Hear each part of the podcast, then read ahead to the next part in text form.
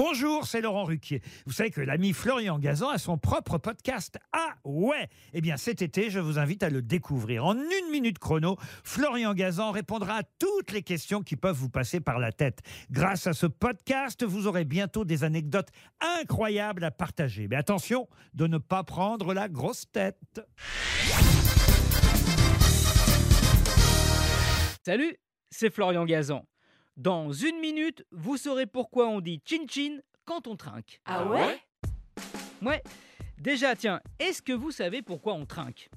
Bien en fait, à l'origine, au Moyen Âge, ça n'avait absolument rien de festif et d'amical. Au contraire, c'était un geste de méfiance qui pouvait vous sauver la vie. Ah ouais? Oui, comme à l'époque, l'empoisonnement était une façon assez répandue de se débarrasser de quelqu'un, on prenait des précautions on cognait sa coupe fort contre celle de son convive afin que quelques gouttes de boisson passent d'un verre à l'autre, et vice-versa. C'était l'assurance qu'aucun des deux n'avait mis du poison en douce.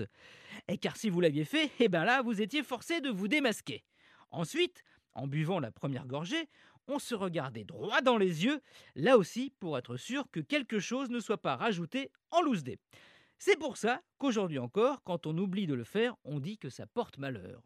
Le chin-chin, lui, n'a rien à voir avec ce rituel. Ah ouais? Ouais, il existe seulement depuis le début du XXe siècle et n'a pas de rapport avec le son que font deux verres qui s'entrechoquent. Non, en fait, chin-chin, ça vient de Chine. Chine. Oui, en 1900, des soldats français sont en mission à Canton. Quand les serveurs chinois leur apportent à boire, ils leur disent chin-chin, ce qui signifie je vous en prie.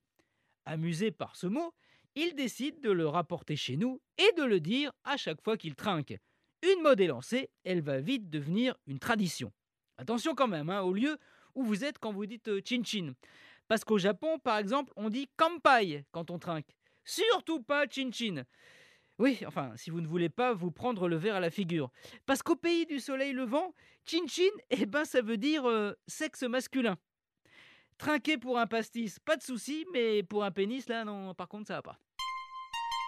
Allez, à la vôtre, et merci d'avoir écouté cet épisode de Ah Retrouvez tous les épisodes sur l'application RTL et sur toutes les plateformes partenaires. N'hésitez pas à nous mettre plein d'étoiles et à vous abonner. Merci et à très vite